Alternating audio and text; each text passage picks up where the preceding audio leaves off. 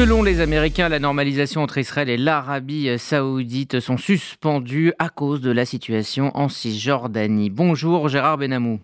Bonjour Rudy, bonjour à tous. Vous êtes notre correspondant permanent en Israël pour Anthony Blinken. Il existe un lien entre les violences de certains extrémistes juifs des territoires et les réticences de Riyad à une normalisation avec Israël.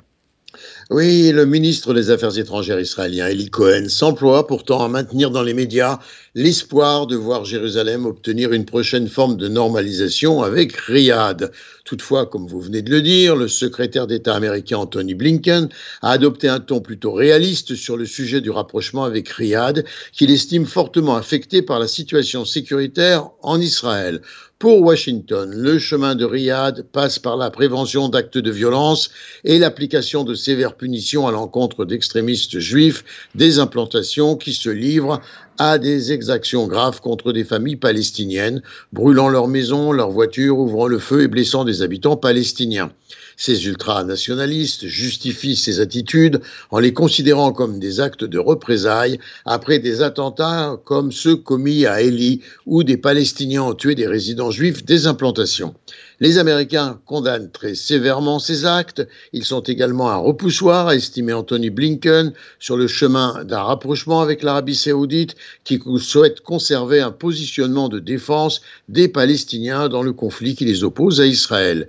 Il y a donc nécessité, encore évoqué Blinken, de renforcer l'autorité palestinienne dans ses moyens pour maintenir sa coordination sécuritaire avec Israël et sa représentativité.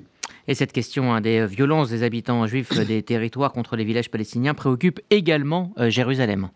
En effet, à Jérusalem, où le ministre de la Défense, Yoav Galant, le chef d'état-major, le chef des renseignements et le premier ministre Benjamin Netanyahou ont participé à une réunion sur les décisions à prendre pour endiguer ces phénomènes de violence. Israël, a dit Benjamin Netanyahou, perd de sa légitimité dans le monde en raison de ces violences, tandis que le ministre de la Défense, Yoav Galant, entend inculper les auteurs de ces débordements sécuritaires graves, qui vont jusqu'à insulter d'ailleurs et même tenter d'agresser des officiers de Tsahal en reproche à leur position à leur opposition plutôt sur le terrain à ces violences. Cependant, le ministre de la Sécurité intérieure, Itamar Benvir, s'est opposé à toute inculpation des ultranationalistes violents qu'il qualifie en raison de l'âge de certains d'adorables mômes. Cette réunion a seulement révélé le fossé qui sépare plusieurs camps au sein même de la coalition et qui, dans le cas présent, a entravé des mesures vraiment dissuasives. On reparle de la réforme de la justice en Israël avec le député de Yadut Torah, Yitzhak Pindrus, président du groupe parlementaire chargé de préparer donc ce projet de loi de la coalition pour restreindre le pouvoir de la Cour suprême de justice particulièrement d'ailleurs en matière de réexamen judiciaire des décisions gouvernementales. L'obsession de ce député au service du ministre Lévin de la Justice, c'est de limoger la procureure générale, nommée par Guidon Sar, ancien rival au Likoud de Binyamin Netanyahou.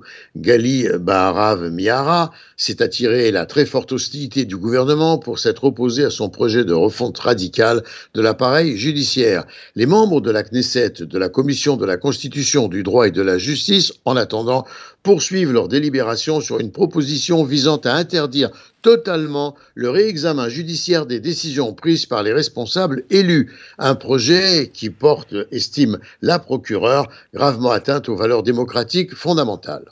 La Haute Cour de justice va statuer aujourd'hui sur la place euh, des femmes au sein de.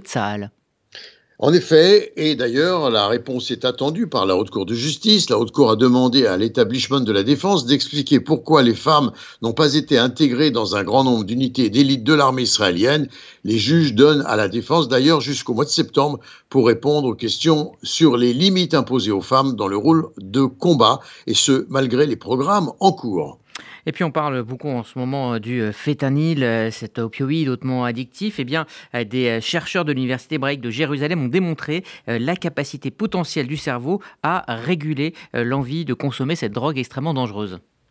En effet, c'est un opioïde hautement addictif. Ces travaux pourraient ouvrir une piste, dit-on, de traitement. Le fentanyl est le principal responsable de plus de 100 000 décès annuels par overdose rien qu'aux États-Unis. Israël est également confronté à une crise des opioïdes, alimentée ces dernières années par le fentanyl, une substance au moins 50 fois plus puissante que l'héroïne. Israël est en tête d'ailleurs du classement mondial des prescriptions d'opioïdes par habitant. Et puis on termine par un sondage. Israël est le deuxième pays le plus pro-américain du monde.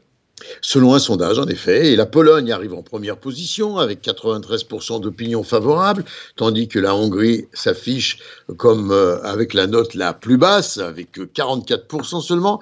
Quant à Israël, eh bien, Israël se classe comme le deuxième pays le plus pro-américain au monde, et les Israéliens portent une vision des États-Unis plus positive même que les Américains eux-mêmes, selon certains critères.